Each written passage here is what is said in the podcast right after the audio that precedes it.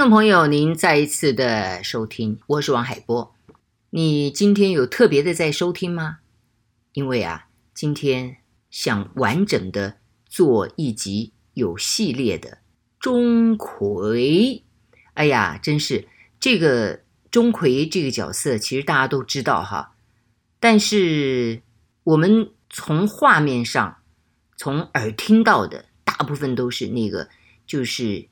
青面獠牙，或者是张牙舞爪，也或者是面目夸张的形象，这个人就是钟馗。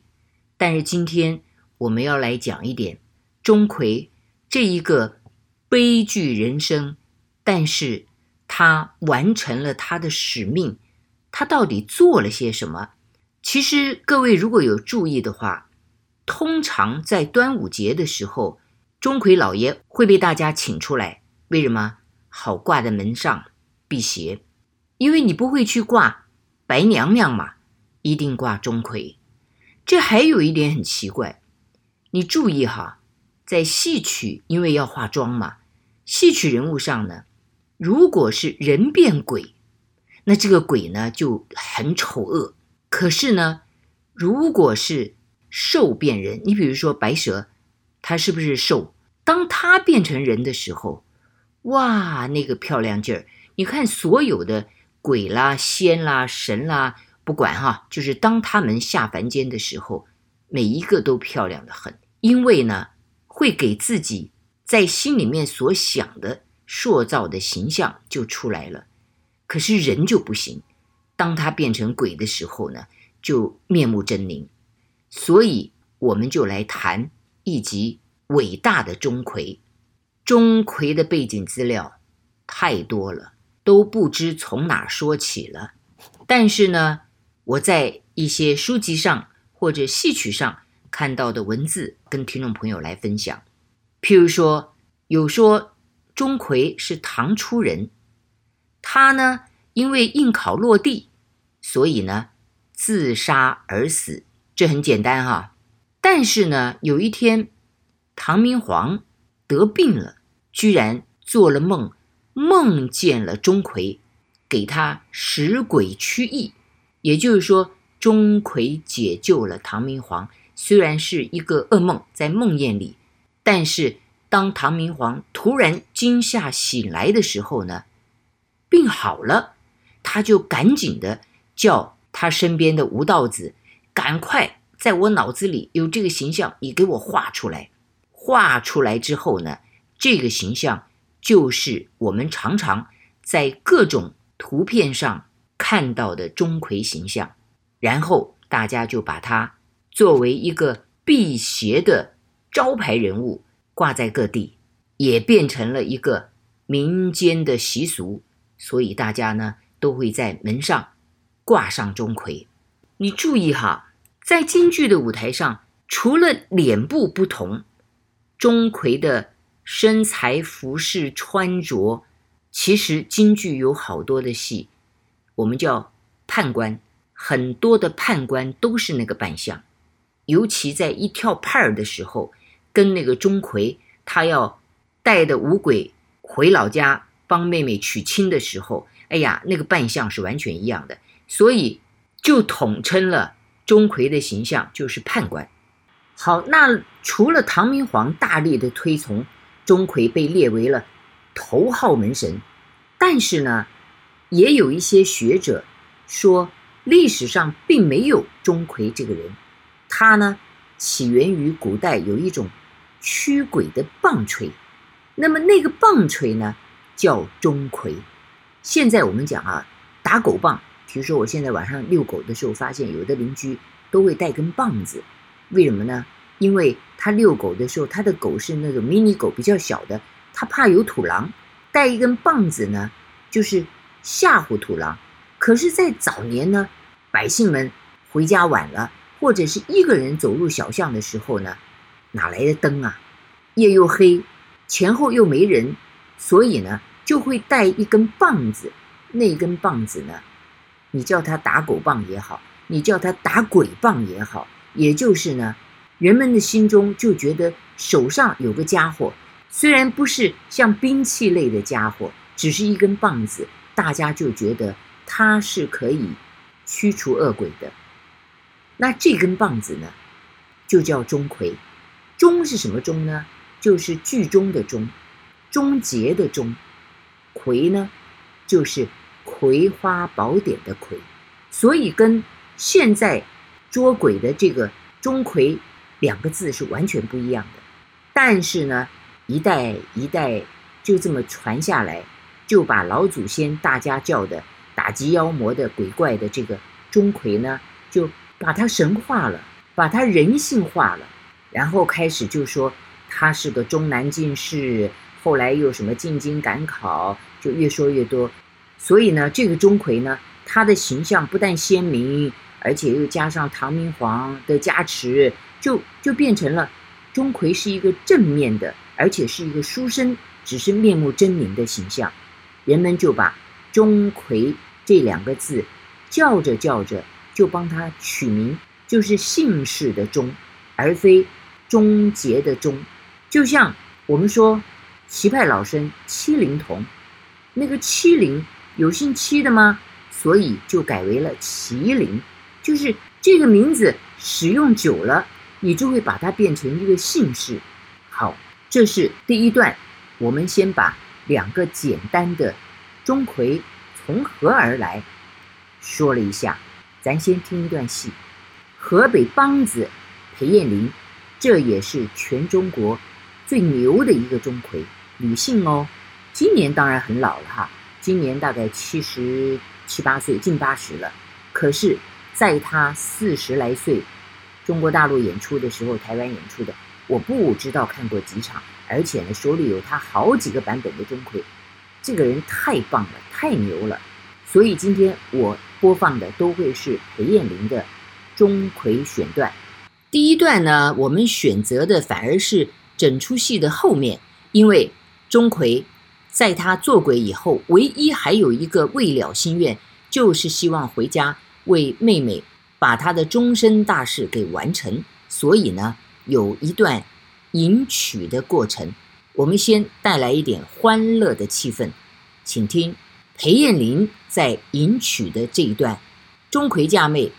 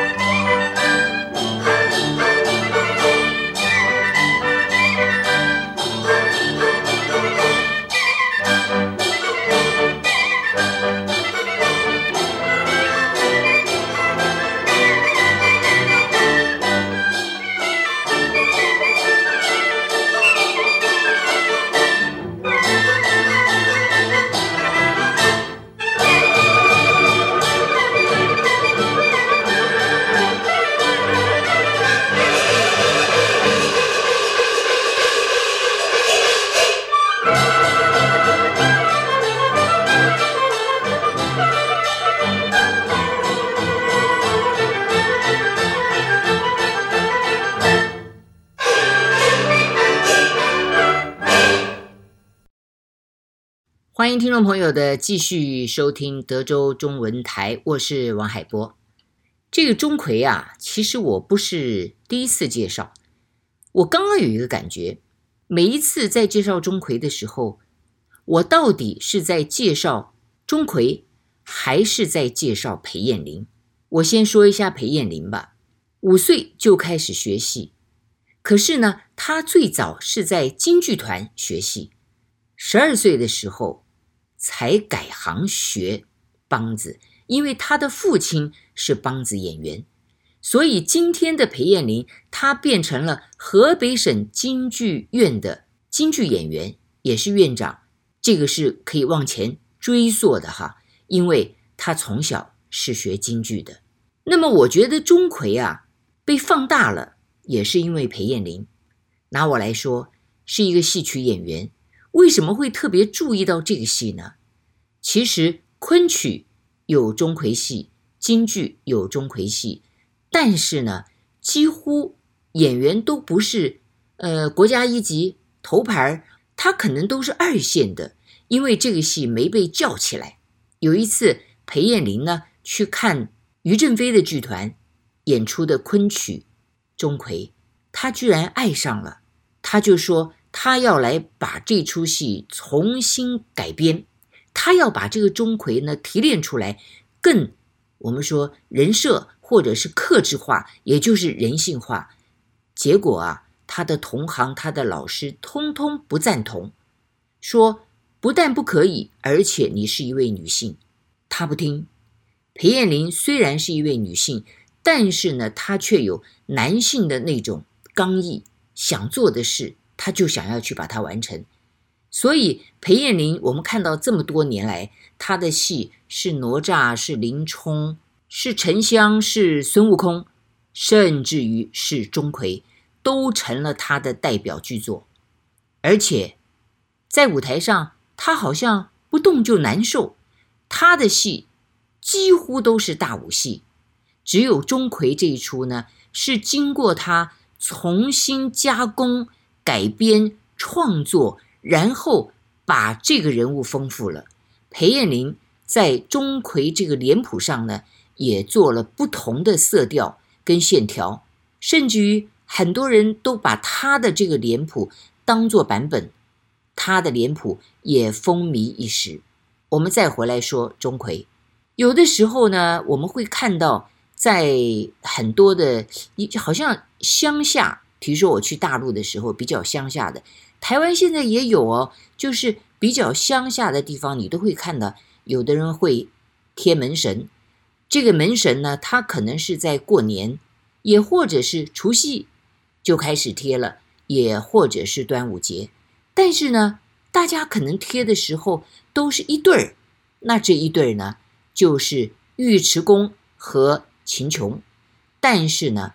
现在也有很多人就贴一张，那就是钟馗，因为钟馗他的整个形象是律动的，他的动作、他的服装，还有因为他有垫肩、有垫臀，所以呢是特别夸张的。加上他的髯口也跟一般的花脸所穿戴的也是不一样的，所以门神有三个。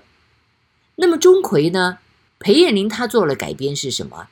当然，地方戏和京剧的版本是不一样的哈。在前面我也说了一点，钟馗进京赶考，得中了状元，是因为皇上觉得这个人的文笔太好了，选中他了，招进宫来。一进了宫，一看这个人长相其貌不扬，就把他轰出了宫外。这说明当时的皇帝唐德宗呢，以貌取人，可是呢，对于钟馗来讲，受到了侮辱，当下撞死在殿前。这是一个版本。那么还有一个版本呢，也就是裴艳玲演出的钟馗父母双亡了，与他的妹妹两个人相依为命。钟馗就想给妹妹一个好的生活，所以呢，就攒了点盘缠。跟妹妹说：“我进京赶考回来，咱俩过个好日子。”在路途上认识了另外一个秀才，叫杜平，两个人就结伴了，一路去。那么在考场上呢，钟馗是有十足的把握，因为他的文笔各方面都是优秀的。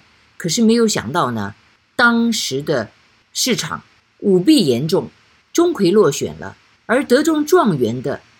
当然是作弊而来的，当朝太师之子，考试官也没罚，所以钟馗就看到了市场的舞弊，跟这个国家满朝的奸臣，他觉得他什么都做不了，也是因为性情刚烈，在市场上一愤怒撞柱而亡，结果呢，这一撞使得他面目全非。